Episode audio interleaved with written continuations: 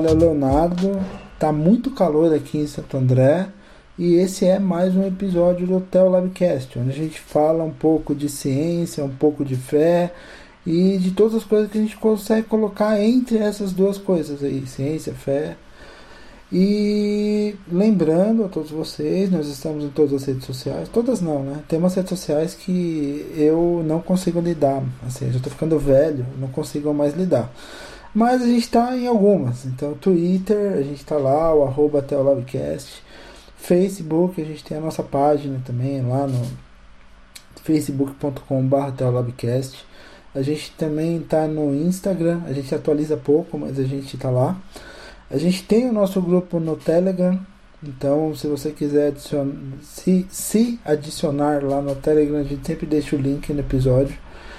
É, e a gente também tem o nosso e-mail, teolabcast.gmail.com. Lembrando vocês que a gente está em todas as plataformas de, de podcasts, Spotify, Deezer e no seu agregador de podcast. Estamos em, todos, em todas as plataformas relevantes aí de podcast.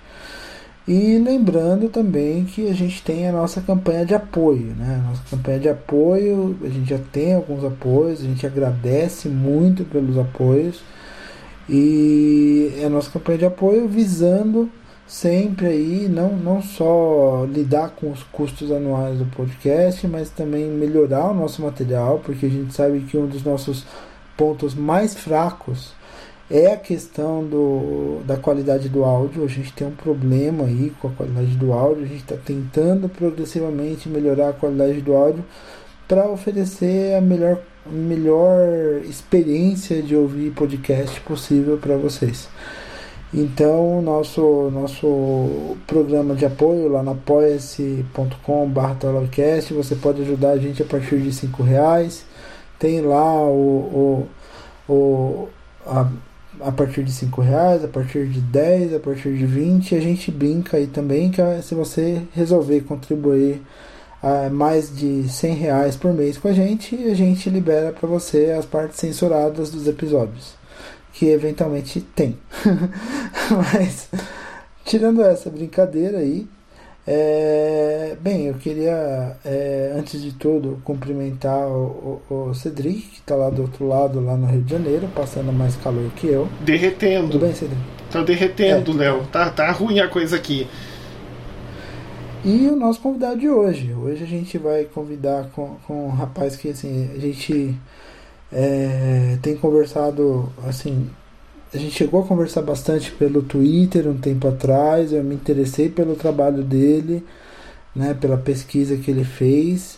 E eu acho que assim é um tema que a gente queria falar assim há muito tempo aqui no podcast e a gente nunca teve oportunidade de lidar abertamente. Como a gente gosta de tocar em todas as feridas e de falar abertamente sobre temas que as pessoas não costumam falar. E, e eu acho que isso é muito legal do nosso podcast porque é, a gente tem uma certa independência nesse sentido e a gente pode tocar em temas que muita gente acaba não tocando é, por N motivos.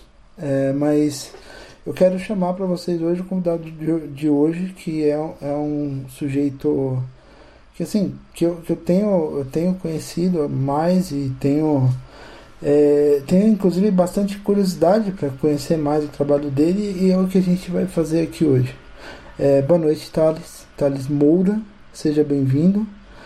É, e é um prazer, vamos conversar. Olá pessoal, boa noite. Boa noite, Cedric. Boa noite, Léo. Boa noite, pessoal que está escutando.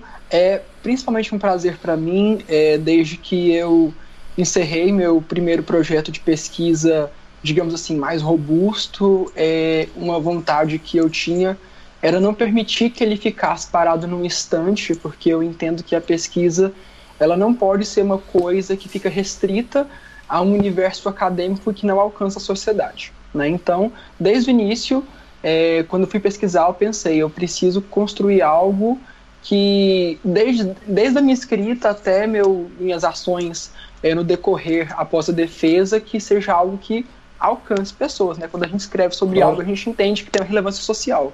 Então é Sim. é isso que eu quero fazer agora, né?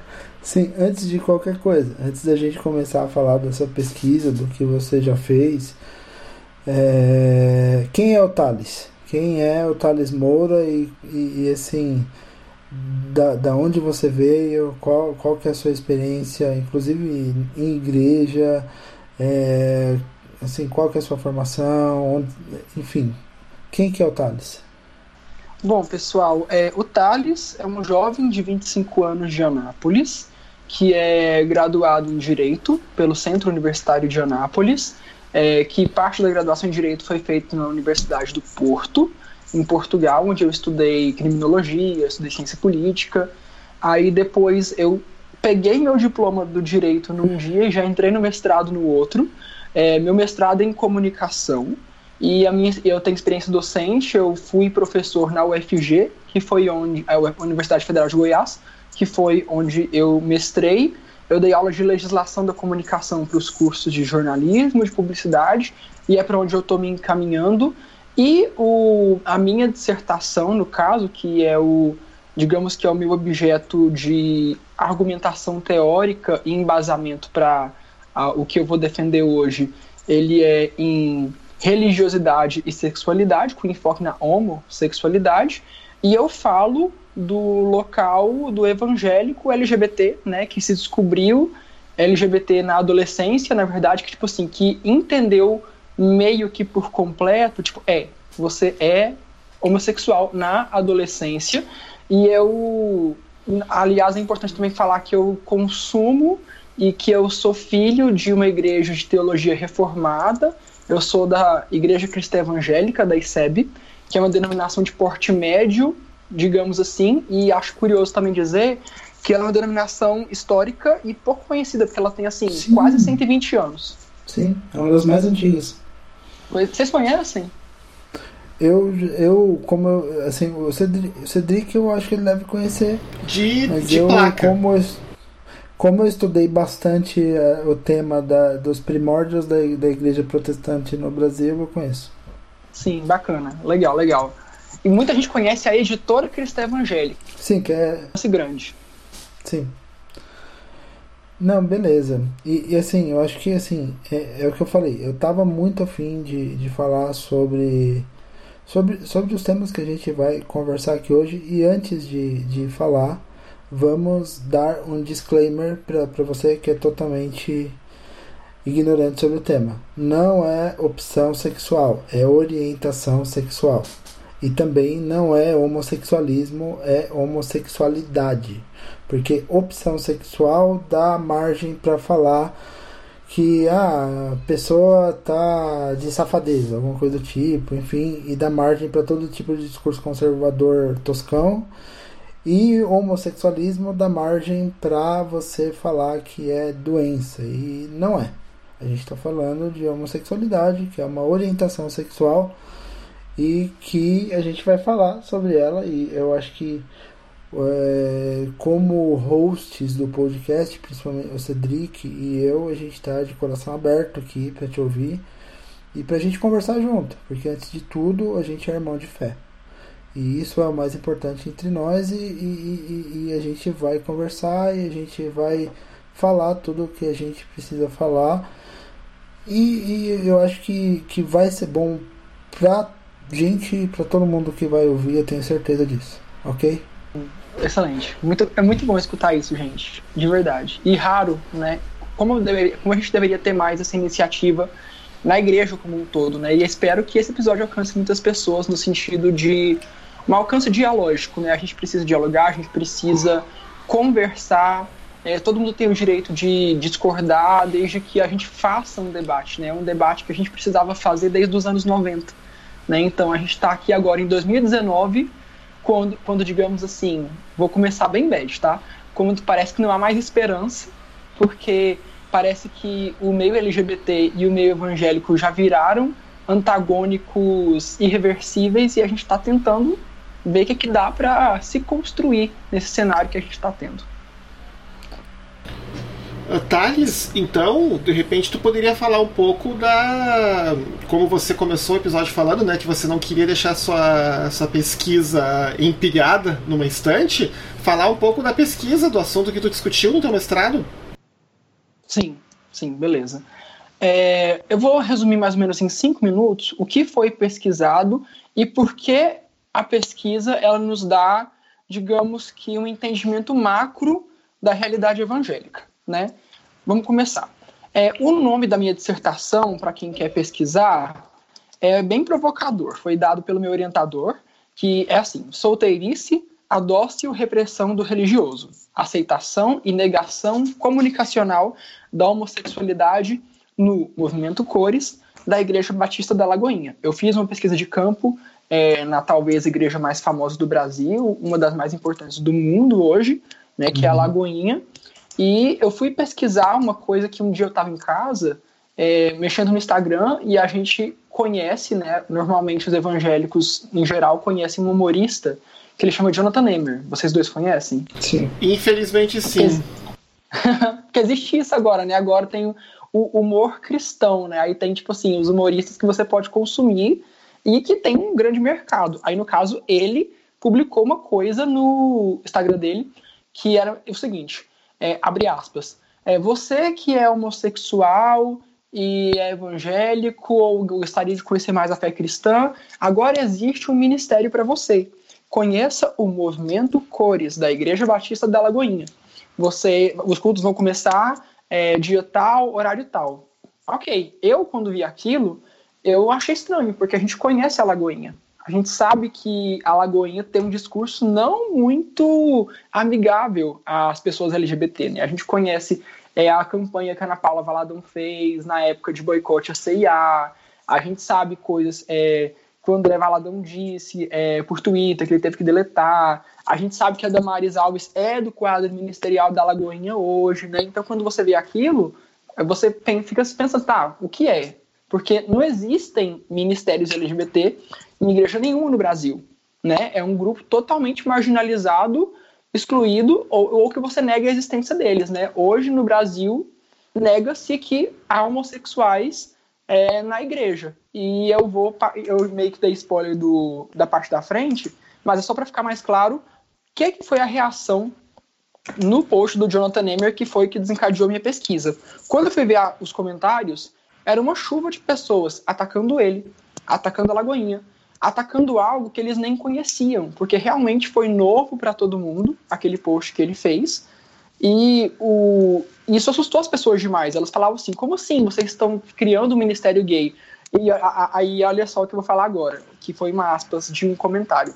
É, não existe homossexual. Deus criou homem e mulher. Era uma das coisas que tinha lá. Nem, nem faz sentido, assim, se você parar para pensar. Mas o pessoal é, que é um público massivamente evangélico, foi furiosamente contra algo que eles nem conheciam. E eu vi, tipo assim, como que as pessoas estão armadas para nem querer conversar sobre esse tema, então isso talvez dê uma pesquisa. E aí eu fui pesquisando a Lagoinha, né? Eu sou da, do mestrado em comunicação, e a gente sabe que a Lagoinha é uma igreja que tem uma comunicação massiva, eles têm centenas de contas de Instagram, cada ministério deles tem uma conta, é, eles têm uma, um, uma é, tinha uma rádio, eles têm uma rede de TV, eles têm uma pro, pro, pro, propagação muito grande e por meio das redes sociais deu para conhecer um pouco mais do grupo. E eu uhum. falei, agora eu vou fazer a pesquisa de campo. Agora eu vou para lá, quero conhecer esse pessoal lá dentro para saber como é que funciona esse ministério LGBT. Tá todo mundo acompanhando? Tá todo mundo Sim, perfeito. Perfeito. Continua. Não, manda ver. Por enquanto. Manda ver. Tá, ok. Então, ok, o Thales, em julho de 2018, vai e conversa com a Priscila Coelho, que é a líder desse ministério, que ela é, tipo, uma garota propaganda mesmo, e o grupo, tipo assim, sem ela talvez não exista, não exista, porque ela tem realmente um poder de comunicação muito grande, e lá para 2013, que foi quando mais ou menos ela se converteu, 2013 não, deve ser mais em 2002, 2005, por aí, porque já faz 10 anos de conversão dela. Ela foi para Lagoinha, contou um testemunho, ela se considera ex-gay. Só que aí começa o interessante da pesquisa, porque é o ministério que ele dá algumas coisas que a igreja comum não dá, no sentido de concessões a LGBTs, e em outros não. Por isso, lembra do título do meu trabalho? É solteirice. Eles têm uma nova roupagem para o celibato. Eles não uhum. consideram a prática sexual homossexual algo aprovado diante de Deus. Eles não fazem é, essa, como é que eu posso dizer? Não vou dizer alteração teológica, mas eu gostaria de dizer que eles permanecem com algo que já está no imaginário evangélico, que é assim, homossexualidade é, na prática homossexual é pecado.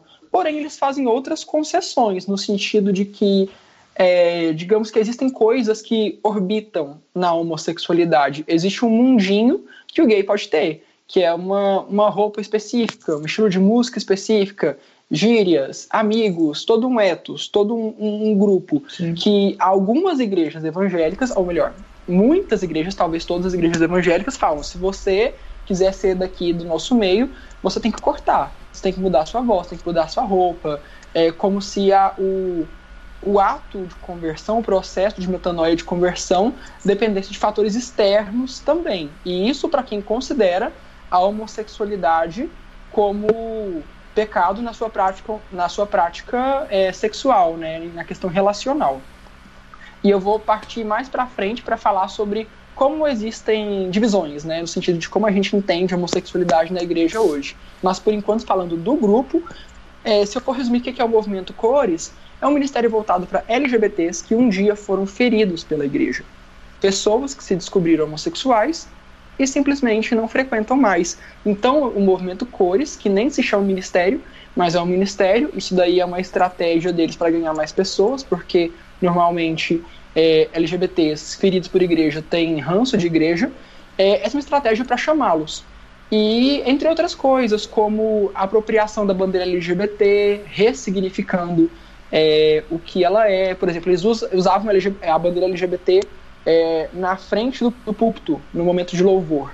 Só que eles não é, entendem a bandeira LGBT da mesma maneira que a militância LGBT. Eles falam que a bandeira LGBT é o arco-íris que a aliança que Deus fez com, em caps lock, todos os seres humanos da Terra. Ou seja, meio que um recadinho para a igreja para lembrar que os LGBTs também estão por baixo dessa aliança. Eles também estão cobertos por essa aliança. E nesse jogo de apropriações, ressignificações, é, a homossexualidade enquanto prática sexual continua pecado, mas tudo bem você ser gay. Você é gay, você é homossexual, você é trans, você é lésbica, você é o que você é. Só que eles ainda fazem esse. Eles não, eles não têm essa mudança, digamos assim. Eles mudam algumas coisas, só que eles se tornam o que seria a parte conclusiva da minha dissertação, que é meio que os marginalizados da Lagoinha. Eu posso fazer Como uma pergunta? sabemos. Sim. Desculpa, Thales, te interromper. Uh, Pode mas... interromper, tem que interromper. Não, não, é que assim, uh, parece para mim e aí você me corrija se eu estiver errado, que você tem aí uma mudança de paradigma bem grande, né? Porque em geral você vai ouvir, e eu ouvi isso, e ouço isso em púlpitos de igreja o tempo todo, essencialmente que ser gay ou ser lésbica é uma escolha. Né? Mas se Exato. eles estão entrando com esse discurso, parece que eles estão meio que concedendo, opa, não, a gente está entendendo que não é uma escolha. Mas que, ou eu estou errado. Bom, é, ser LGBT para o movimento Cores não é escolha, é uma condição. Você, eles não chegam a dizer que você nasce, mas a, digamos assim, isso já é eu me inserindo, tá bom? Então, vou agora inserir muito da minha análise e acaba também da minha, das minhas opiniões próprias. Então já deixo aqui o asterisco. É, o, se você nasce ou não nasce, isso pouco importa. No fim das contas, você é e muito provavelmente, tipo assim, 99,999% você vai morrer LGBT. E eu não falo 100% porque assim, eu, eu acredito em todas as possibilidades no mundo. Dia desse, eu vi que uma pessoa nasceu na Índia com é, seis braços. Depois que eu vi que uma pessoa na Índia nasceu com seis braços, eu acredito em qualquer coisa. tipo assim, eu quero dizer que a homossexualidade, a igreja tenta empurrar na goela das pessoas que existe uma cura e que a cura seria a substituição das tentações homossexuais pelas tentações heterossexuais. E, e, é meio que engraçado isso porque as tentações heterossexuais nunca somem, né? Mas a dos, das, dos homossexuais pode sumir. Né? Na, na cabeça evangélica é assim. Só que há pessoas que eu acredito que, tipo assim, não, vou, não falo que por uma conversão, mas simplesmente porque a sexualidade é fluida. Porque nós somos seres em transformação. Então as pessoas podem um dia gostar de algo e não gostar. Mas aí eu fugi totalmente do ponto que você tinha perguntado. Não, não fugiu, não. Da... Tá, eu, eu, eu acho que eu. Mas eu ia responder outra coisa. Eu ia falar assim: que é uma mudança de paradigma, sim, porque eles entendem a homossexualidade como uma condição, só que ao mesmo tempo é, não existe uma militância dentro desse ministério em específico para mudar o status é, dos LGBTs dentro da igreja. Então muda de paradigma em alguns pontos, em outros não. Por exemplo, é, como eu disse, é um ministério que eu já, já partindo para a conclusão, né, e para outros pontos, marginalizado, no sentido de que eles não estão no site da Lagoinha e eles funcionam lá na Lagoinha Savassi, na unidade Savassi, que é um bairro rico de BH, boêmio, e eles não são anunciados nem na igreja, que tem culto semanalmente. Né? Eu visitei a, esses cultos por dois meses e era, era o único ministério que não era anunciado na igreja. Ah, segunda-feira vai ter culto do movimento Cores. Eles eram os únicos que não eram citados, então eles eram é, propositalmente marginalizados e eles aceitavam essa marginalização, no sentido de que parece que isso acontecia por dois motivos. Primeiro, para evitar polêmica, porque to, toda vez que a Lagoinha citava que tinha um ministério LGBT, é, o pessoal não entendia a que o movimento Cores veio, começava uma é, começava um hate, começava um raid para cima uhum. deles, e segundo também aceitando meio que aceitando uma posição de subalternidade, né? Eles não batiam de frente. Tanto que eu entendo que se eles batessem, eles iriam morrer. Eles iriam acabar. E é um grupo que está forte lá, chega a dar 100 pessoas no culto de segunda-feira. É bem difícil isso acontecer em igrejas comuns. Sim. Também por ser da Lagoinha, né? Que tem um poder, uma amplitude muito grande. Você é, falou sobre essa, essa coisa da, da marginalização. E, e, e, talvez assim seja seja a questão de assim é, de, de ver como que essa cultura de menosprezo essa cultura de preconceito mesmo essa cultura de exclusão de qualquer referência LGBT dentro da igreja é forte. Porque se você faz um ministério desses que é um ministério que assim não é nem um ministério assim LGBT no, no, no que a gente se refere assim lato senso assim né? É um ministério que inclui pessoas LGBT ainda com em, em parâmetros que que assim que que que dentro do, do modelo são bastante assim, ah, poxa vida, então a gente vai incluir, mas isso daqui não deixa de ser pecado, né? Enfim, é, é, é uma tentativa de, de inclusão, digamos, bastante tímida em alguns aspectos. No entanto, essa tentativa, ainda que tímida, ela não pode ser divulgada na igreja porque ela tem uma resistência imensa e as pessoas não entenderiam do que se trata, porque a regra dentro da igreja é a exclusão total e completa.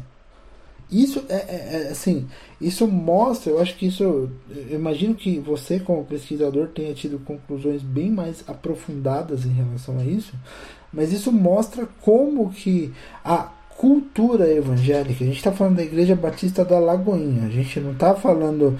É, assim, a gente está falando de uma igreja que, assim, por mais que tenha se associado com setores mais conservadores nos últimos anos, é uma igreja que tem uma roupagem mais moderna. Então, assim, se você imagina que essa cultura é forte a ponto de fazer um ministério que trata da temática LGBT ficar escondido dentro da igreja, Imagina em outras igrejas mais tradicionais e conservadoras em que essa temática é um tabu completo. Sim. assim, é, tenho dois pontos para falar que a sua fala me lembrou. Pode falar. A primeira coisa é a respeito, você falou do universo da Lagoinha, né, que é uma igreja bastante moderna. A professora de sociologia da UFMG, a Nina Rosas, a qual acabei me tornando é, um amigo distante, que ela é uma pessoa maravilhosa, tanto que ela, a dissertação dela é sobre a Lagoinha, sobre o Diante do Trono e disputas com a Igreja Universal. Ela descreve a Lagoinha como um, é, um caldeirão de realidades, que está tudo é, debaixo da rúbrica Lagoinha. Ou seja, você vai encontrar a galera do rap, você vai encontrar a irmãzinha do coque, você vai encontrar a galera LGBT, que muitos ainda não participam do movimento Cores, e aqui eu vou abrir um asterisco para falar que a Lagoinha, se você for contar todas em Belo Horizonte, ela tem 30 mil membros. 30 mil membros, é muita gente, dá para encher quase um estádio de futebol. Vamos pensar aqui quantas pessoas desses 30 mil seriam LGBTs, né? Eu acredito que pelo menos, sei lá, 500, é, 600, isso jogando muito baixo, muito, muito Sim. baixo mesmo. É, essas pessoas elas não frequentam o movimento Cores. Da Igreja Batista da Lagoinha, haviam apenas desses 100, né, que eu tô falando que frequentavam mais ou menos por culto, da Lagoinha mesmo, membros eram só três.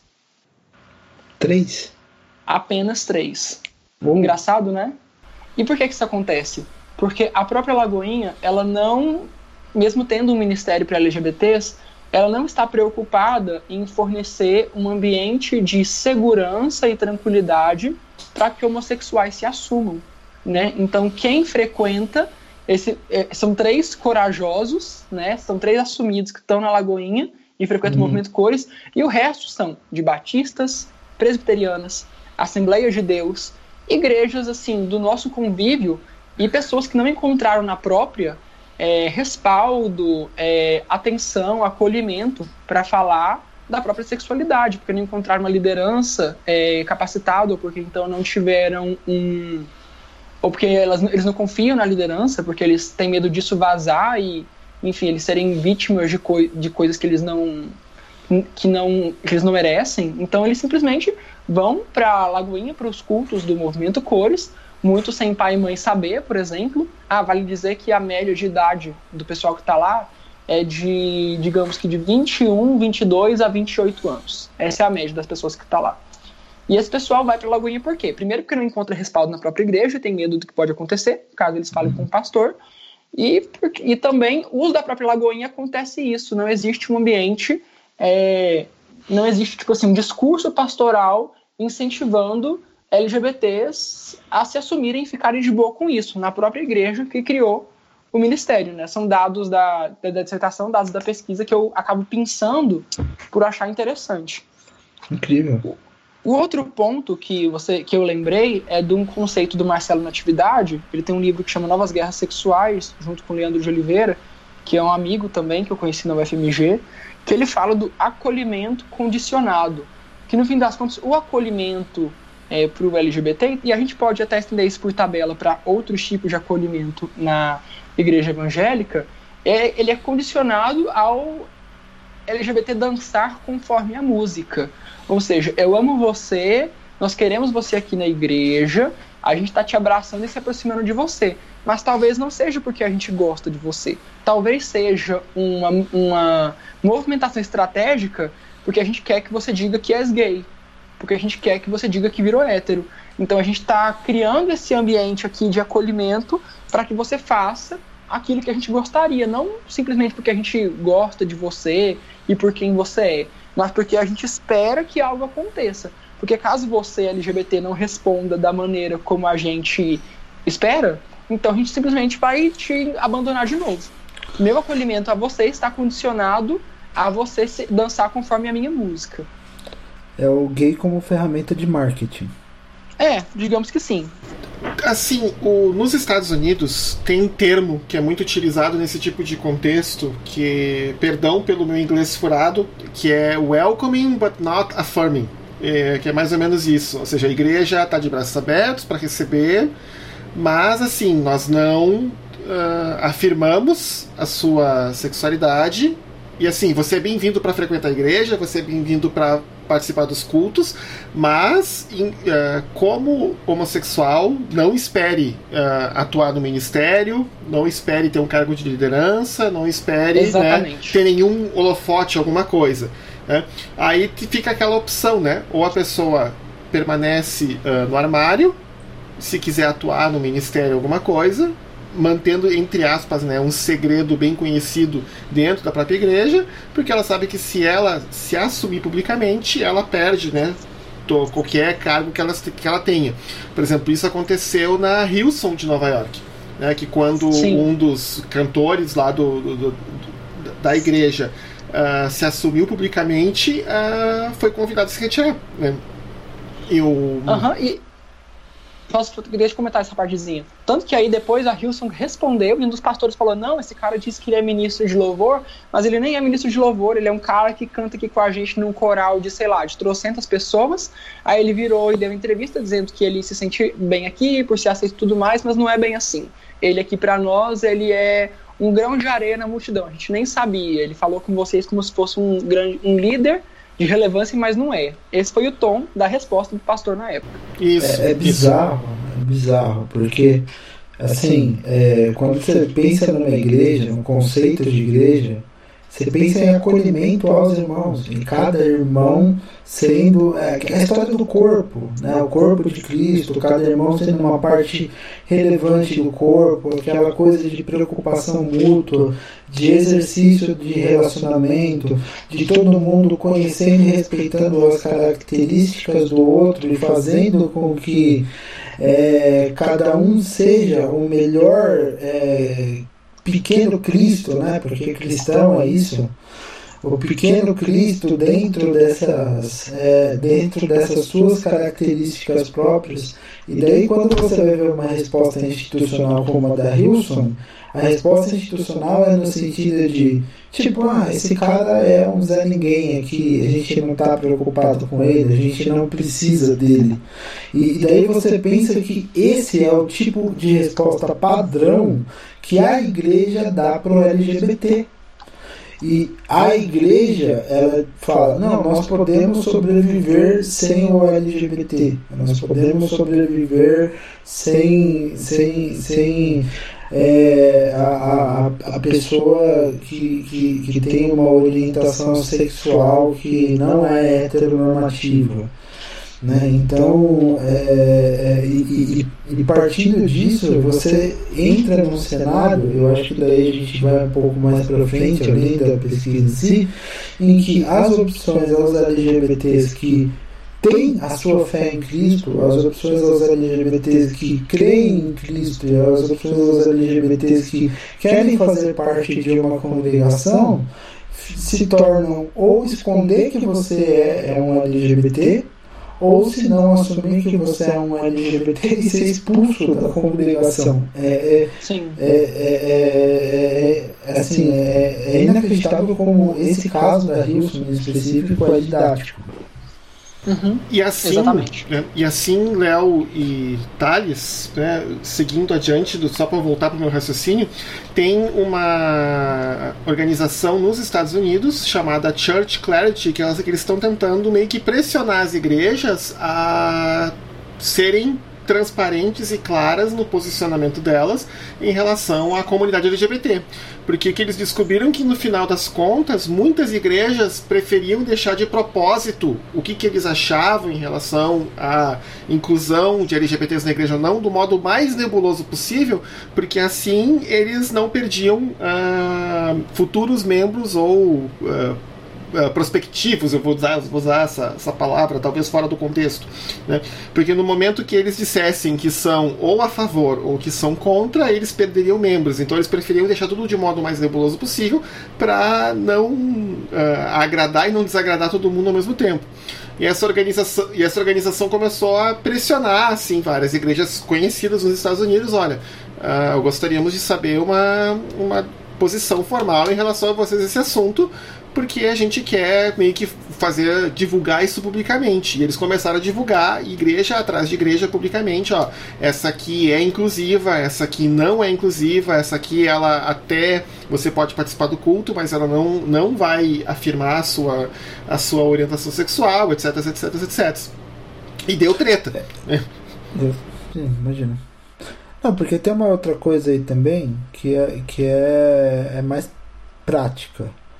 Porque assim, é, tem muitas igrejas que têm essa questão de ter um, um, um, um, de não quererem incluir completamente, daí elas ficam nesse, nesse modelo bastante nebuloso de não se assumirem, porque assim é, é, é a igreja acha que é, aceitar o, o LGBT é um ônus para ela, mas ao mesmo tempo, assim sendo bastante prático ela não tem problemas em receber o dízimo ou a oferta do LGBT. Ela não tem problemas em, em, em acolher quem também simpatiza com a causa. E se a igreja tivesse uma posição de exclusão, sairia da igreja junto com os LGBTs que sairiam. Então, assim, se tem um, um ponto de vista aí bastante dúbio para que a pra, porque para que algum, em algumas igrejas para que elas não tenham o ônus de assumir a inclusão do, do, dos LGBTs como membros completos sem nenhuma restrição mas ao mesmo tempo elas continuam tendo o bônus de de, de de ter com elas os benefícios que essas pessoas trazem para a comunidade, não só benefícios financeiros. A gente sabe que assim é, existem assim, é, por exemplo, sei lá, é, eu não, não quero citar exemplos para não cair em nenhum clichê.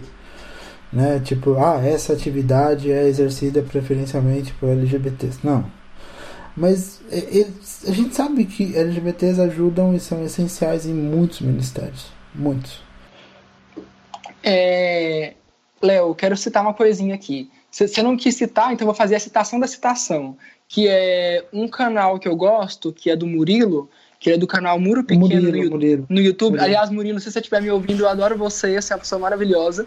E eu vi, o, eu, eu ouvi, na verdade, o episódio que ele participou com o Barba, do Teologia de Boteco, que eu achei muito bom uma coisa que ele disse. Ele falou assim: o quanto que a igreja deve aos LGBTs, porque enquanto o LGBT não é assumido, ele está lá trabalhando em ministérios. Sempre tem aquela, usando as palavras dele, sempre tem aquela bicha criativa que, é que faz os eventos da igreja, que decora tudo, que é, canta no louvor, que participa do, da, da equipe de dança, enfim, como essas pessoas elas são uma bênção para a igreja e para a comunidade. É, executando aquilo que elas são boas e que elas amam, enquanto elas não estão assumidas.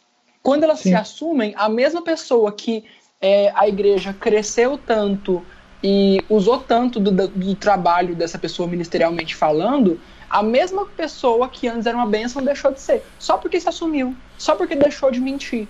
Só porque antes ela mentia para a igreja, ela omitia uma coisa relativa à sua vida pessoal, né? por se proteger naquele ambiente, afinal ela crê em Deus e também às vezes ela é, tá, paira na mente dos LGBTs de igreja que se assumir é pecado, como se existisse mentira do bem, né? Como se tipo assim, ah, se eu disser que eu não sou gay para as pessoas e para mim mesmo, eu talvez de alguma forma, de algum modo, estou fazendo aquilo que Deus quer, né? E se eu assumo os fatos, é, eu estou pecando, né? Isso fica na cabeça do pessoal. E só queria fazer esse parênteses para mostrar assim, como que a igreja ela, entre aspas, deve às pessoas LGBT, né? Que tanto trabalham e continuam trabalhando, porque essas pessoas estão aí, né? Estão nos escutando, estão trabalhando na igreja, isso aí.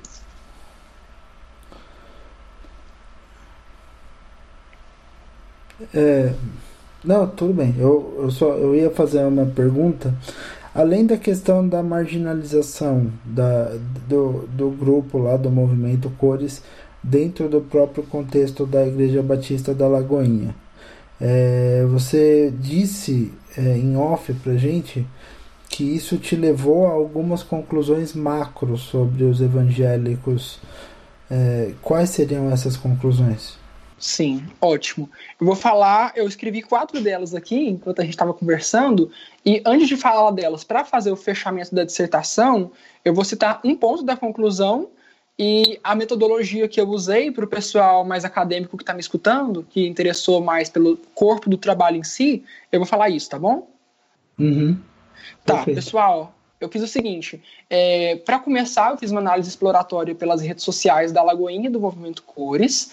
Aí, na pesquisa de campo, eu usei a metodologia observação participante, coletei, hum. coletei uma entrevista da Priscila Coelho e com base nos dados é, dos diários de campo e da entrevista da Priscila, eu fiz uma análise crítica do discurso, que é uma metodologia que está em Fairlow, Van Dijk, que ela é, digamos assim, ela é uma ramificação da análise de discurso propriamente dita, porque na análise crítica do discurso, é, você pega temas de desigualdade social, tipo racismo, homofobia, e é um tema que o pesquisador ele se posiciona mais claramente diante daquilo que ele está analisando, tá? Só para falar como que ela foi construída. E o último ponto que eu queria citar, que é assim, por que que esses LGBTs estão no movimento Cores, que é um movimento marginalizado, que a Lagoinha não assume, que hora ou outra aparece gente na página deles que gente que tipo assim não sabe nada com nada, gente ignorante, que vira e fala: "Ah, esse movimento é marxista, é, é trotskista, não sei quê".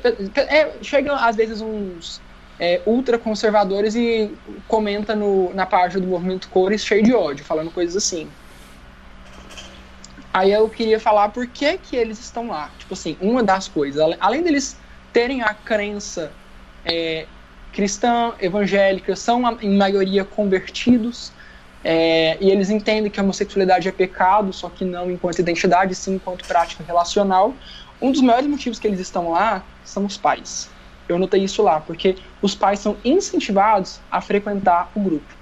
Muitos desses jovens passam por situações muito tensas na família, porque eles são filhos de pais evangélicos. E já teve até caso de pastor evangélico que expulsou filho de casa que frequenta o movimento Cores. Isso porque o filho só se assumiu. O filho só pediu, o filho falou: "Ah, meu pai é pastor, então meu pai vai ter condições de me orientar espiritualmente, me indicar livro, enfim". Aí teve um caso que o pai pastor expulsou o filho de casa.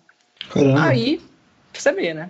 Aí, o que, que aconteceu? Eu vi que os pais frequentam o grupo e que é muito importante para esses é, membros LGBT, eles ganharem os pais, eles conscientizarem os pais, fazerem os pais entenderem o que, que é homossexualidade, o que é ser gay, o que é estar nesse corpo, o que é estar passando por isso, que é quando você é evangélica, é como se você você é condenado ao inferno por antecipação, né? Porque tipo assim, na cabeça das pessoas é, você já foi para o inferno. É assim que funciona. Então, você é como se você passasse por uma, uma, uma condenação prévia. É, é, é, desse jeito. Aí o que, que eles querem muito? Eles querem deixar de sofrer e deixar que os pais sofram, porque é meio que uma coisa que se retroalimenta. E eles querem que os pais vejam a busca deles por Cristo. Então os pais são convidados a participar do grupo. A própria Priscila Coelho e o ministério, eles, eles intervêm nas famílias quando está acontecendo é, alguma treta, alguma coisa assim que deixa alguém mal e eles têm esse ganho, né? Eles perdem a questão relacional, se a gente for olhar de um jeito, falando bem pesquisador, né? Eles perdem a questão relacional, mas eles têm o ganho. O ganho é essa proximidade familiar que nenhuma igreja traz, né? Não a minha, não a, as comuns aí, que é existir um ministério e um grupo de acolhimento e de proteção a LGBTs, que vai intervir no, pa, no pai e na mãe é, daquela menininha é, que estamos descrevendo aqui, um menino de 20 anos que foi quase expulso de casa que o pai ameaçou agredir. O pessoal do movimento Cores tem peito para ir na casa dessa família e falar: você, se é cristão, você está fazendo algo absurdo. Né? Então eles têm esse ganho. Aí eu encerrei a dissertação, pronto. Ótimo. Não, mas isso daí é, acaba sendo muito. É, esse exercício do relacionamento, que é uma coisa difícil, e daí a gente, assim, como em muitos temas dentro da igreja evangélica, a gente acaba tendo uma ditadura do silêncio sobre o tema LGBT. E quando você rompe essa ditadura do silêncio sobre o tema LGBT, você começa a expor conflitos que em, outra, em outro momento eram latentes, mas que é, sendo latentes, causavam outras espécies de confusões muito maiores e outras espécies de frustrações muito maiores, né?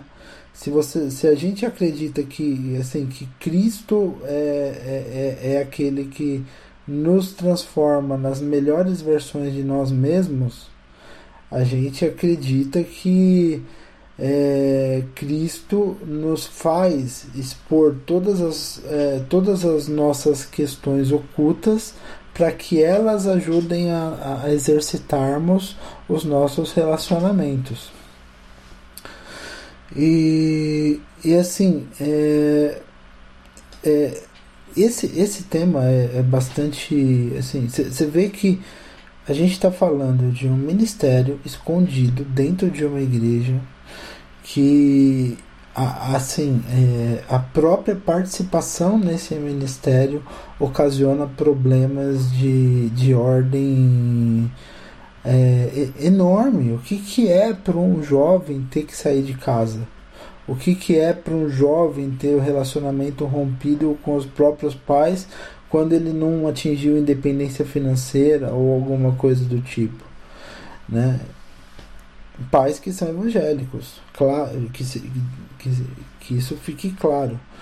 Né? E, e, e, tem, e tem uma assim, e, assim tem, tem uma coisa que, que também assim eu não sei se isso entrou na sua dissertação mas existe aí um, o que talvez seja um, um componente é, histórico. Tipo, você é, sabe me dizer assim, porque ao, ao que me parece, por muito tempo, é, ainda que não abertamente, é, as igrejas as igrejas tradicionais é, até o século, até o começo do século XIX, talvez. Não, eu não sei exatamente porque eu não, eu não estudo o tema. Mas nesses dois mil anos de cristianismo, em vários momentos a impressão é que as igrejas, tanto a católica quanto a, a protestante depois, elas em alguns momentos tiveram mais abertura para, é, assim, é claro, é um anacronismo falar em público LGBT antes dos anos 60, mas é, é, para quem tinha uma orientação sexual que não, que não fosse heterossexual. Você sabe falar um pouco sobre, assim, sobre é, é, essa, essa história e sobre, com, e sobre se há algum exemplo histórico ou mesmo um exemplo recente de, é, de, de maior aceitação ou de uma aceitação plena é, de, desse é, do é, é assim eu, eu, eu, eu fico até meio chateado de falar porque quando a gente fala de um, de um assim, desse público, público LGBT, é como se fosse outros, mas não, é tudo nós, é tudo irmão. É, é irmão São as pessoas é... que cresceram com a gente na salinha dos adolescentes, novelinhas de Jesus. Aconteceu que um dia o amiguinho e a amiguinha se revelaram LGBT, porque eles simplesmente se descobriram, a puberdade chegou, os desejos chegaram, a maturidade chegou, e tipo assim, e esse pessoal agora está se assumindo muito mais cedo, né? Antes se assumia muito mais tarde, tem gente que acaba se assumindo quando depois que entra num casamento, eu já estou no terceiro, eu já estou, olha o jeito que eu tô falando, no terceiro amigo que casou com uma mulher e se divorciou no meio do casamento com filhos, em divórcios traumáticos, por quê? Porque a igreja pressionou um casamento né? Não, olha e, só que... E, e, olha o nível, né? Assim, a, pessoa ela tem uma orientação, ela se descobre como... Porque isso é um outro problema. A pessoa se descobre, ela descobre a sua sexualidade, ela se descobre como gay ou, ou, ou, ou assim, ou, ou, como homossexual, porque daí a gente inclui o gênero feminino também. A pessoa se descobre como tal, ela isso infelizmente é muito mais comum do que parece nas igrejas. Ela reprime a sua sexualidade. Ao reprimir essa sua sexualidade, ela casa com uma pessoa do sexo oposto porque é a norma dentro da igreja. e depois que ela casa com uma pessoa de sexo oposto, isso se torna absolutamente insuportável. É, os processos que envolvem é, os processos que envolvem isso se tornam muito mais dolorosos para todo mundo, inclusive com a pessoa que casou com a pessoa que casou com, com ele ou com ela e não tinha nada a ver com, com a questão. Então, ao ocultar essa questão e a não tratar com honestidade a questão da homossexualidade dentro da igreja, ao não construir um ambiente de não só de aceitação e de inclusão, mas um ambiente de relacionamento e de irmandade dentro da igreja, nós provocamos problemas muito mais graves. Porque ocultando o problema de hoje, nós empurramos com a barriga e, e, e explode um problema muito maior lá na frente. Eu não estou falando que e eu quero deixar bem claro que assim, eu não estou falando que a homossexualidade em si é um problema. Eu estou falando que essa ocultação por medo de represália é um problema. Sim, essa ignorância é da própria igreja que jura que está fazendo o melhor e o que Deus mandou para a pessoa LGBT, que fala casa, que Deus vai te dar um casamento feliz, enfim, que isso é o que Deus mandou. E aí, no caso, você constrói uma tragédia anunciada você simplesmente constrói algo que, assim, vai ser traumático para vida inteira desse casal, não só do casal, talvez dos filhos, se tiverem filhos, porque o divórcio é uma dor e as circunstâncias nas quais o divórcio se dá, principalmente na repercussão social que esse divórcio vai se dar, isso vai ser muito ruim, né? Muito ruim é pouco, né? É inimaginável. É inimaginável. É inimaginável, porque às vezes esse divórcio ele se dá nas piores circunstâncias possíveis possíveis. Esse divórcio acontece porque a, a esposa flagra o, o, o, o marido que sempre foi gay, que não pôde se assumir gay, com outro cara. Né? E, e, isso, infelizmente, é muito mais comum do que, do que a gente imagina. Muito mais comum. Sim. Pessoal, eu posso pedir né, a licença para entrar no, naqueles pontos? Claro agora. Beleza. Que eu tô, eu tô acompanhando aqui, a gente tá com 53 minutos. Tô com medo de ficar grande pra galera. Ah, tá. A gente tem mais aí meia hora de episódio. Um pouquinho. Tá, perfeito, perfeito. Então, é... as primeiras coisas que eu vou dizer aqui, e eu quero fazer um exercício para deixar o pessoal que está nos ouvindo mais ligados, eu quero falar diretamente com o ouvinte que vai escutar isso que eu vou dizer agora e pedir para que ele receba de coração aberto, ou que pelo menos que ele pense é, nos pontos que vão ser trazidos aqui, e se ele frequentar alguma comunidade protestante, principalmente a comunidade reformada, que é meu local de fala pelo menos, digamos que na pentecostal também, mas na reformada tem mais propriedade para ler os códigos, é, os signos do ambiente, porque as igrejas reformadas elas são bem iguaizinhas umas às outras, né? Então, é, pensa muito na sua comunidade e pense em como isso pode ser aplicado. Espero que isso toque seu coração, porque acredito que a gente tem algumas coisas contundentes para levantar. Bom, a primeira delas seria o seguinte: é, falando de um ponto de vista empírico, eu não tenho pesquisa nisso, mas é um ponto de vista empírico que eu jogo, eu jogo uma média. É, igrejas de porte médio, que eu chamo igrejas mais ou menos de 120 a 400 membros, elas costumam ter é, de 10 a 25 pessoas no contexto LGBT, seja enquanto gays, lésbicas, às vezes a gente, e eu tô falando de todo mundo, às vezes são crianças, às vezes são adolescentes, às vezes são pessoas casadas, ou então é, adultos que estão solteiros há muito tempo, pessoas que convivem é, com um desejo, que não se identificam com o próprio gênero, porque afinal a igreja é nada mais que a sociedade. A igreja é constituída de pessoas. E a igreja, como extensão da sociedade, tem a gente, tem os LGBTs, que não falam a respeito. Então, o primeiro ponto que eu peço para que esse episódio possa agregar na vida de vocês é pensar nessa realidade. É, existe LGBT na igreja, porque a igreja é feita de gente, e LGBT é gente, então tem na sua. E tem, e, e tipo assim, se você li, se ligar para essa realidade e achar importante que essas pessoas não se percam, que essas pessoas não se sintam desanimadas, é, ou até que apostatem da fé, enfim, é, é, primeiro, a primeiro ponto seria esse: reconhecer isso como uma realidade da igreja como um todo, a sua, a igreja que você frequenta, né? O meu primeiro ponto seria esse. Tá todo mundo acompanhando aí? Beleza? Tá. Sim, sim. Ok. É, pessoal, então, o segundo ponto é, dessa nossa fala a respeito de atitudes que a igreja evangélica precisa tomar para ontem, se ela considera a pauta LGBT urgente e relevante, no sentido de que do jeito que está não pode continuar, é assumir o LGBT como LGBT.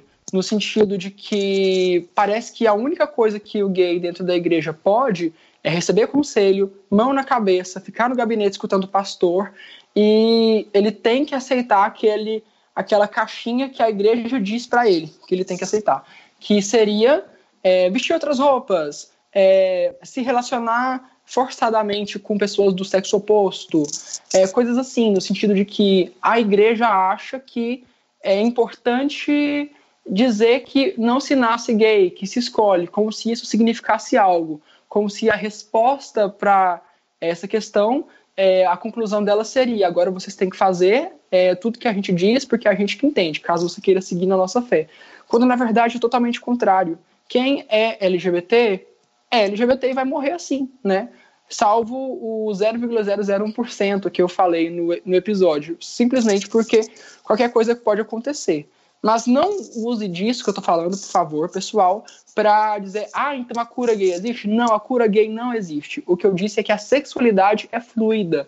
Então não é porque uma pessoa botou a mão na cabeça de um LGBT e se ela fizer muita força mental, ela vai ela, ela vai se converter. Não é esse o meu ponto. O ponto que eu falo é sobre a transformação do indivíduo enquanto ser social que pode desenvolver atração por qualquer coisa, por homens, por mulheres, por pessoas trans, por, enfim, por qualquer uma das sexualidades possíveis. Mas o que, que, é o meu ponto? Voltando aqui para ficar bem clarinho, eu, eu, tenho até medo às vezes de abrir uns parênteses, que eu tenho medo de ser mal entendido aqui, né? É, assumir o LGBT como LGBT é tentar parar de colocar ele dentro de uma caixinha que não funciona. E é o que causa tanta dor. Eu falei antes que eu ia criticar um livro aqui e falar bem também, que é um livro do Lisânias Moura, vou até jogar aqui no, no Google, é, porque eu quero achar o título dele para caso alguém queira dar uma olhada. É, chama Cristão Homoafetivo, é, Um Olhar Amoroso à Luz da Bíblia. É um livro que eu li recentemente e que eu achei interessante, achei legal, tem muitos pontos louváveis. É um livro que ele é esclarecedor para a igreja, é de um pastor reformado, acredito eu, pelo menos a linguagem é essa. Mas, assim, um grande ponto que me deixou complicado é que ele fala assim: o homossexual não pode se identificar como homossexual. Ele não pode se ver dessa forma. De acordo com o autor, que é pastor, o homossexual tem que se ver como cristão. A identidade dele é Cristo.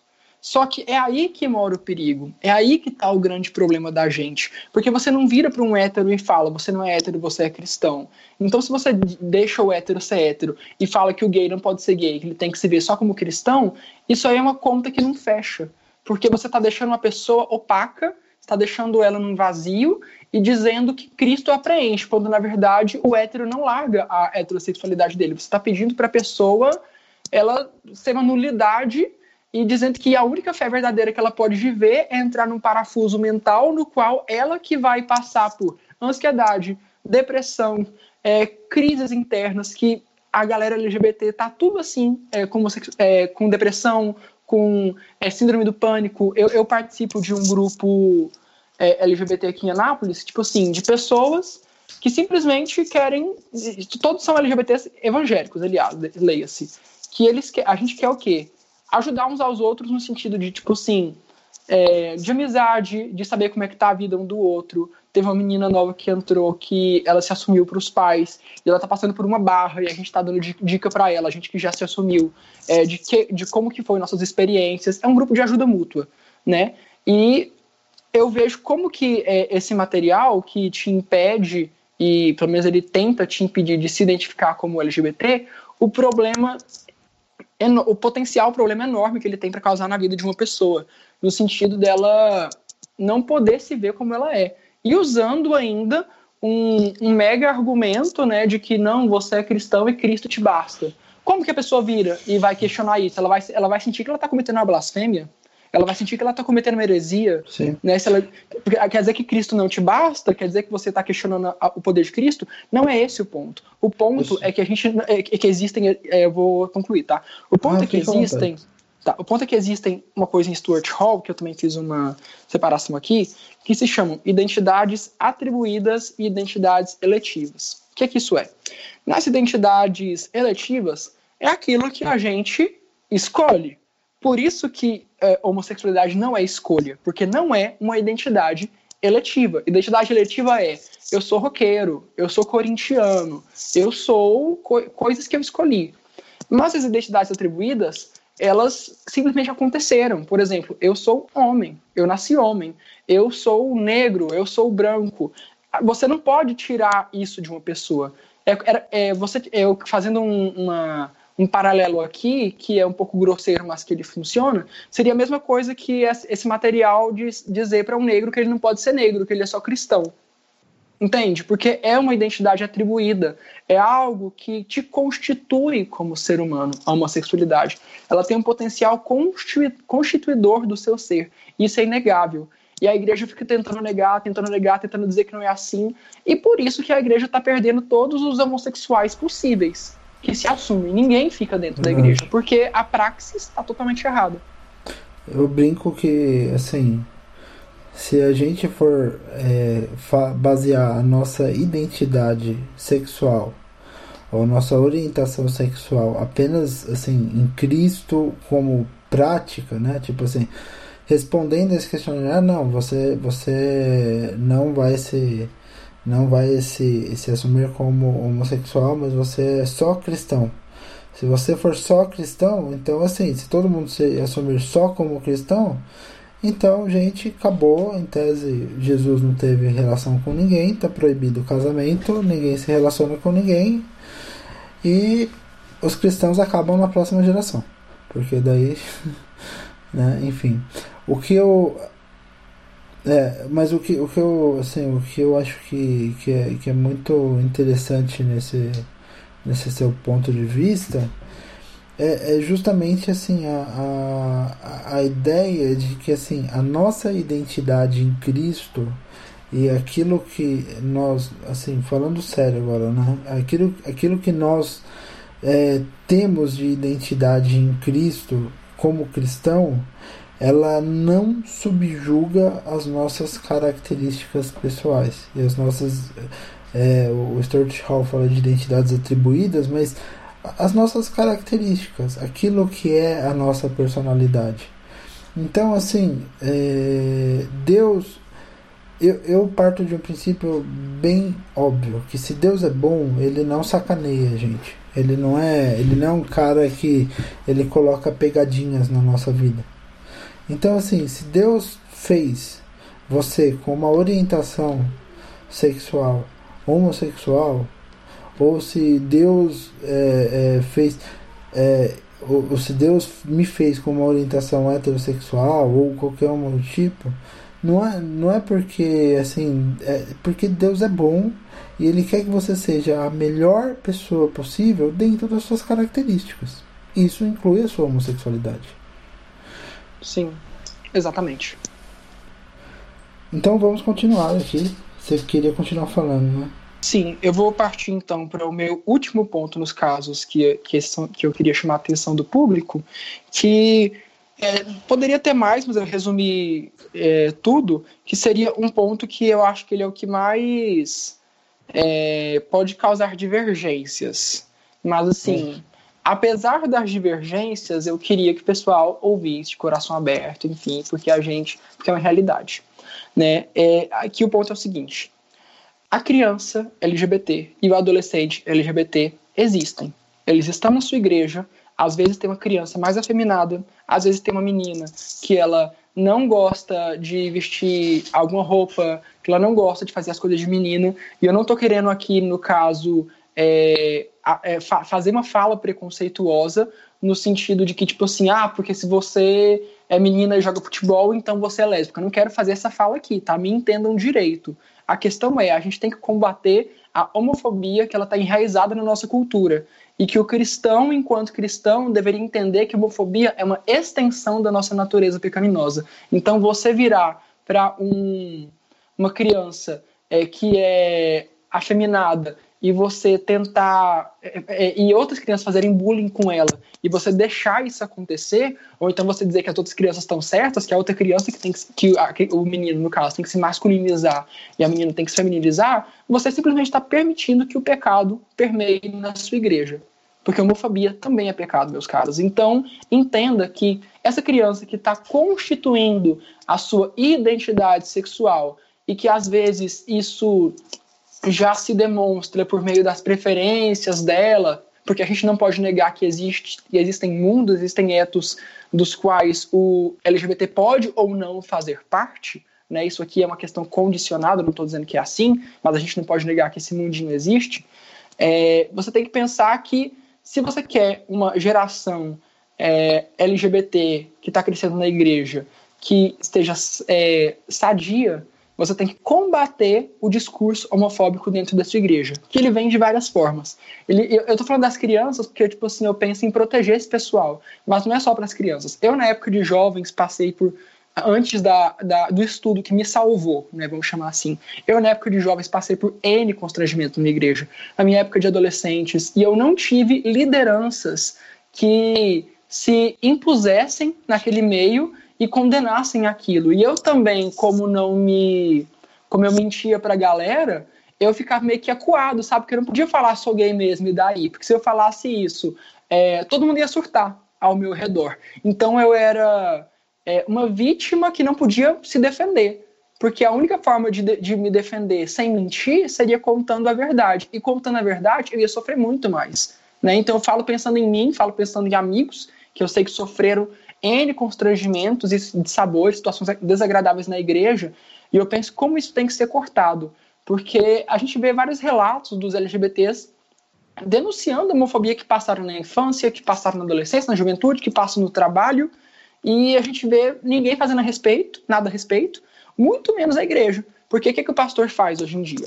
O pastor, ele, ele se silenciam a respeito de alguns temas, porque se um pastor hoje em dia, numa igreja reformada, fala que, é, que homofobia é pecado, o que, que vai ligar na cabeça das pessoas? Elas vão ligar o interruptor dizendo: esse pastor é um marxista, leninista, que está trazendo marxismo cultural para a minha igreja. Essa é a, a, leitura que a gente vai ter hoje. E isso é muito triste. Tipo assim, olha o que é que a igreja evangélica brasileira se tornou.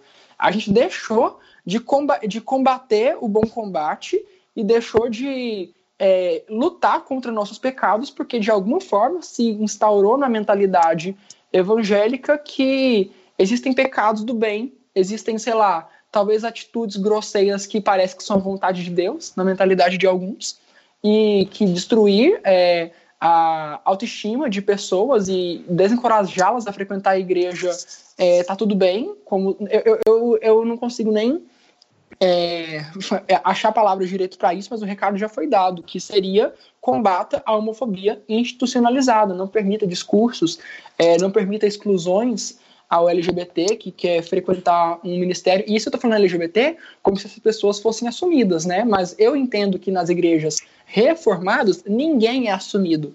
Ninguém é. Essa pessoa tá lá, tipo assim, todo mundo falando dela. É, será que ele é? Eu acho que ele é. Eu ouvi histórias, porém ele não está dizendo nada. Ele está firme e forte na igreja. Ele está ele ou ela, né? Eles estão frequentando ministérios, estão lá como você, estão lá sendo igreja, estão lá sendo corpo de Cristo. Então, o, o, mínimo que se pede, né? Isso não é nenhum favor, é uma, é uma obrigação né, de uma pessoa que se diz cristã, é não permita que esse tipo de discurso que destrói pessoas, que ele se instaure na sua igreja. Talvez já esteja instaurado, né? Talvez haja pessoas que passam por isso, e principalmente penso nas crianças e adolescentes, mas assim, é, combata a homofobia dentro da sua igreja. Entenda de uma vez por todas que homofobia é pecado, com todas as letras, e que não é um pecado que surgiu no século XXI em 2019, é simplesmente algo que a igreja se calou, algo que a igreja simplesmente se omitiu. Eu, eu acho que é muito importante falar isso, porque assim, É, respeitosamente, assim, eu vou falar isso assim, com, com muito temor no coração. Mas, assim, dentre grupos conservadores, você pode ter enormes discussões teológicas é, com várias passagens da Bíblia e suas traduções corretas ou equivocadas. É, e muitas pessoas vão defender que a prática homossexual é pecado e outras pessoas vão defender que a prática homossexual não é pecado dentro é, é, e, e, enfim e há, e, e há uma discussão aberta em relação a isso. Existem pessoas que têm certeza que a prática sexual é pecado e tem pessoas que têm certeza que a prática sexual não é pecado. E cada um levanta seus pontos para dizer isso. Então, assim, há uma discussão e eu não, eu não vou me aprofundar aqui nessa discussão porque ela pode desvirtuar tudo que a gente conversou até agora, que é a questão da inclusão do homossexual dentro da igreja. É, mas se tem uma coisa sobre a qual não há nenhuma dúvida do ponto de vista bíblico, é que a homofobia, que é a acepção de pessoas baseadas na orientação sexual da pessoa, é pecado. Porque o próprio Jesus fala que fazer essa acepção de pessoas é pecado. E, e, e, eu acho que esse talvez seja, seja o, o, o recado assim mais claro e, e, e, notório assim que, que a gente possa falar enquanto cristãos é, sobre essa questão. Eu, eu, não, eu não quero saber se você acha que. E daí eu agora estou falando para o público que ouve o podcast. Eu não quero saber se você acha que a homossexualidade, que a prática homossexual é pecado ou não. Isso daí é uma coisa que vai ser trabalhada com o tempo. Isso aí é uma coisa que é uma questão cultural. Se você está dentro de uma igreja cristã, você muito, é, é, muito provável que você tenha aprendido é, a, a, respeito de uma forma é, excludente, de uma forma a considerar pecado e a excluir quem faz, porque a tradição nas nossas igrejas cristãs, infelizmente, ela, ela, ela e não só em relação à a, a questão da homossexualidade, mas em relação a várias outras questões, ela é uma tradição de excluir as pessoas e não de incluir as pessoas. Então, se você não tem uma performance que a igreja julga adequada, é, e faz coisas que a igreja não compactua, você será excluído. E é isso que, infelizmente, assim é, ocorre. Há um silenciamento de quem é homossexual dentro da igreja.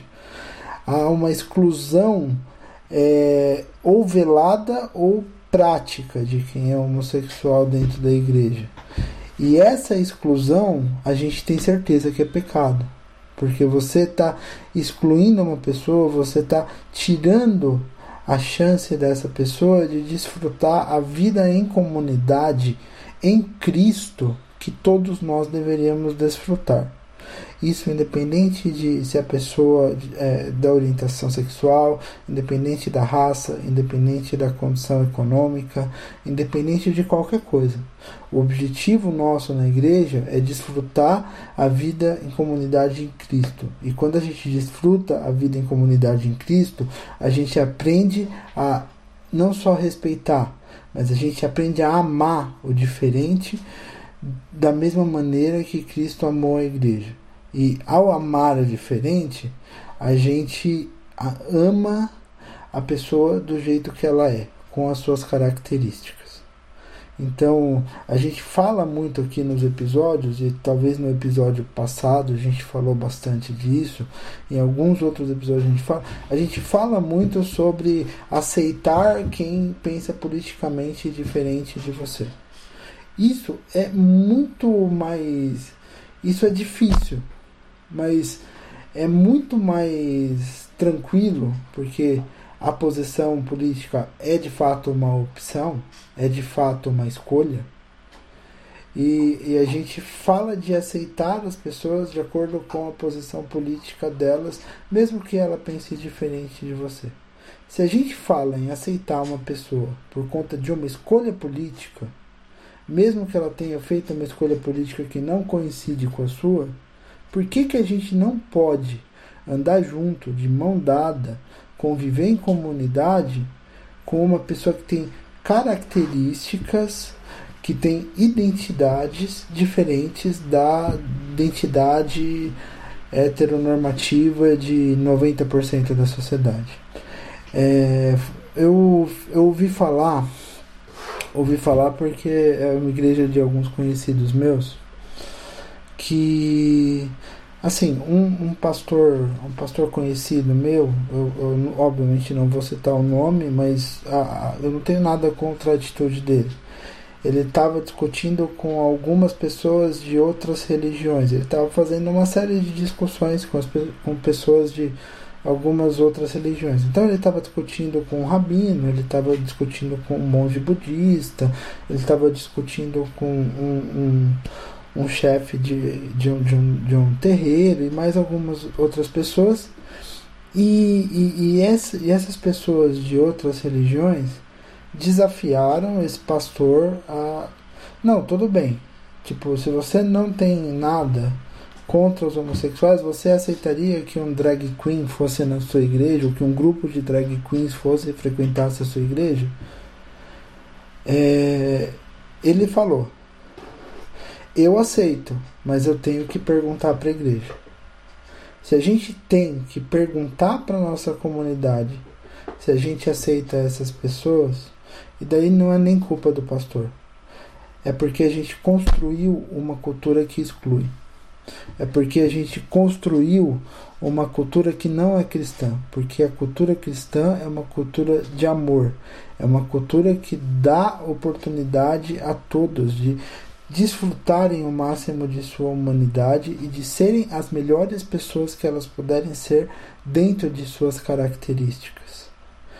E a última coisa que a gente devia se preocupar em relação a essa pessoa é com o pecado dela.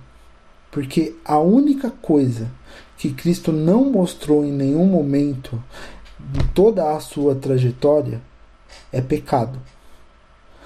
E nós, como cristãos, devemos imitar a Cristo e devemos tomar Cristo como o nosso modelo. Então a nossa preocupação não deve estar no pecado das pessoas.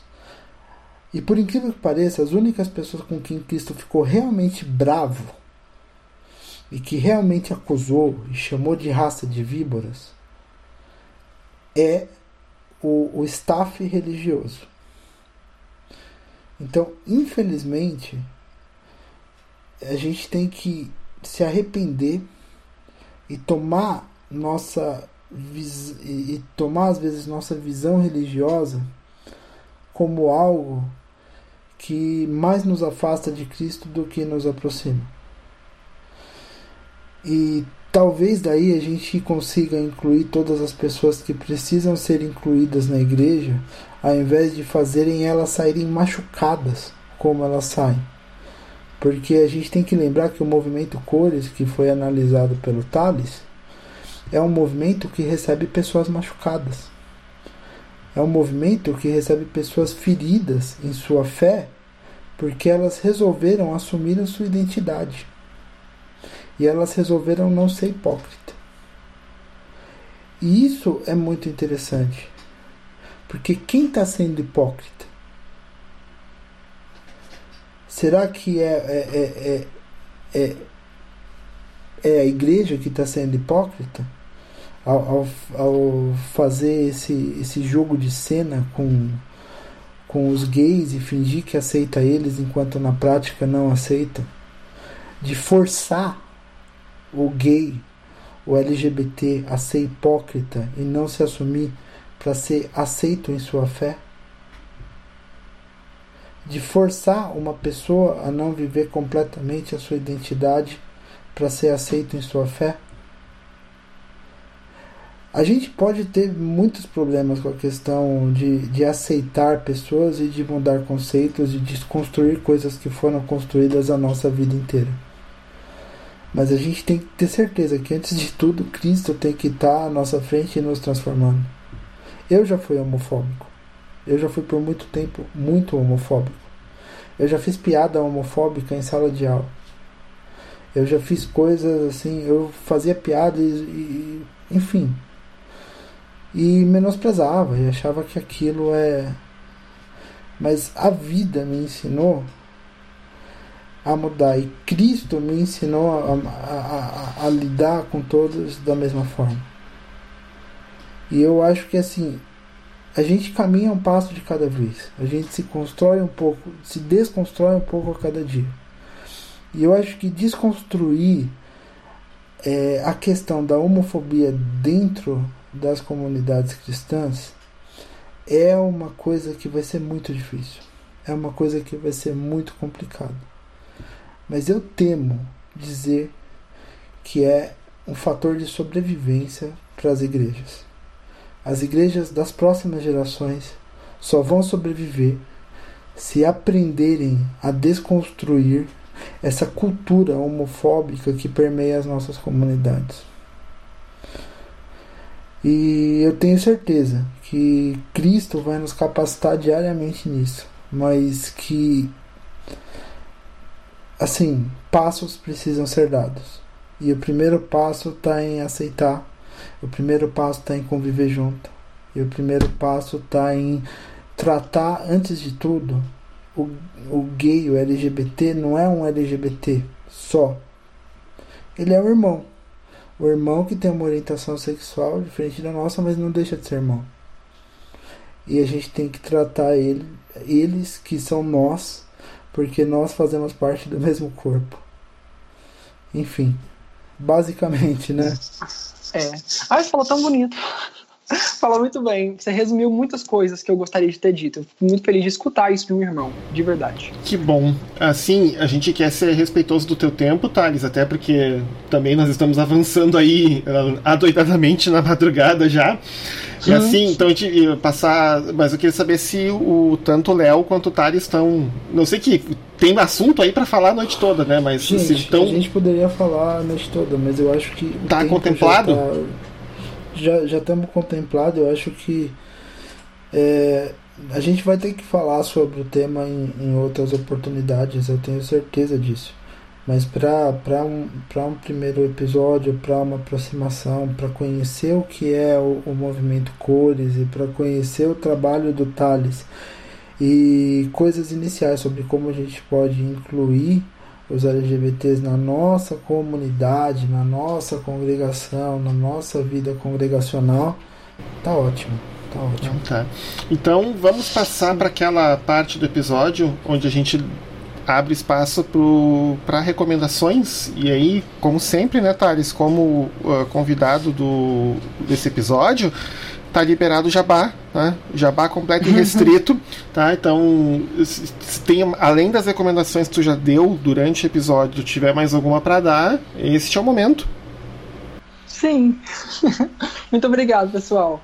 Bom, a recomendação que eu tenho para dar. Ah, antes de fazer a recomendação, antes de esquecer também, eu lembrei de uma frase do Boaventura de Souza Santos que ela cabe muito bem para fechar essa nossa discussão, que é de um do, dos livros dele, que diz o seguinte: é, isso aplicando para o público LGBT.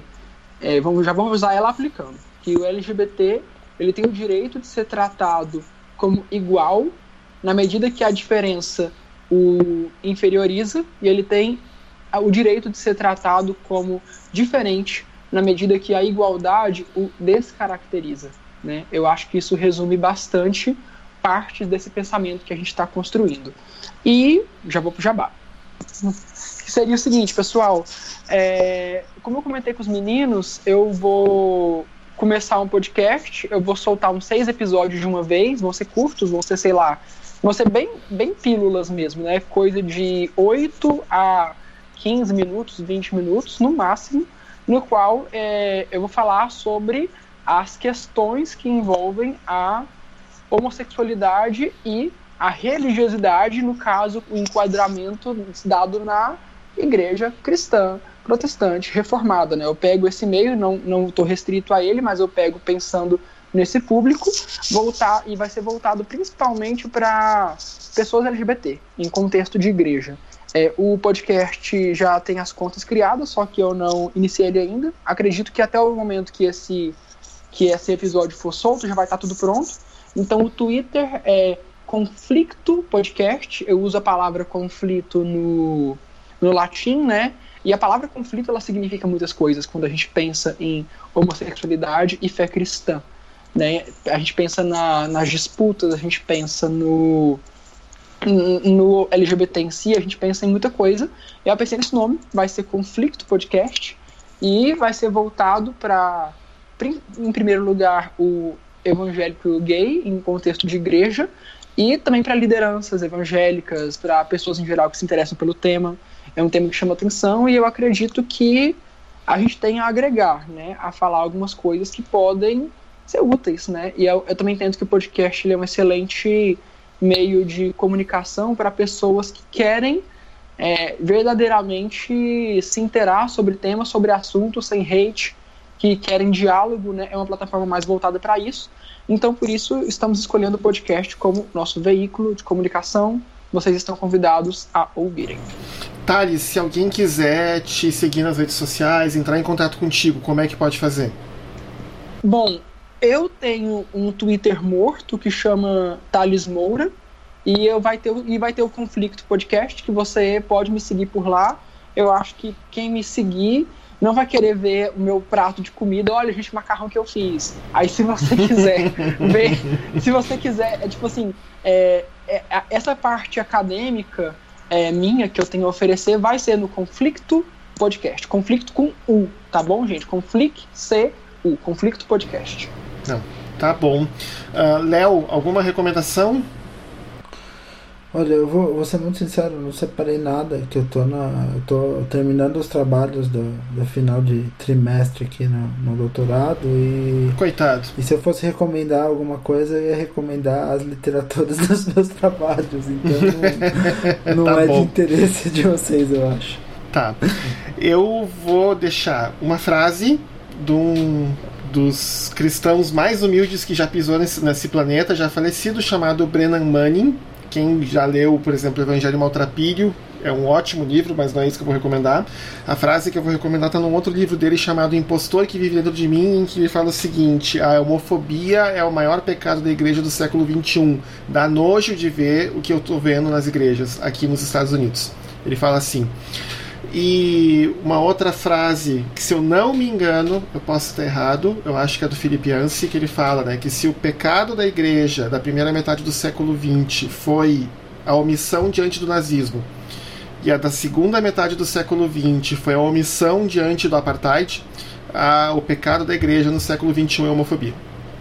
E eu vou deixar um, um podcast para a pessoa escutar, para quem tem proficiência na língua inglesa, é um podcast chamado Queerology. Ele é apresentado pelo Matias Roberts, que é uh, evangélico uh, LGBT, e ele então entrevista pastores, uh, pastoras LGBTs e, pessoas, e ativistas da causa LGBT que são cristãos no Reino Unido, no, nos Estados Unidos, falando de diferentes aspectos da questão de ser LGBT e cristão ao mesmo tempo.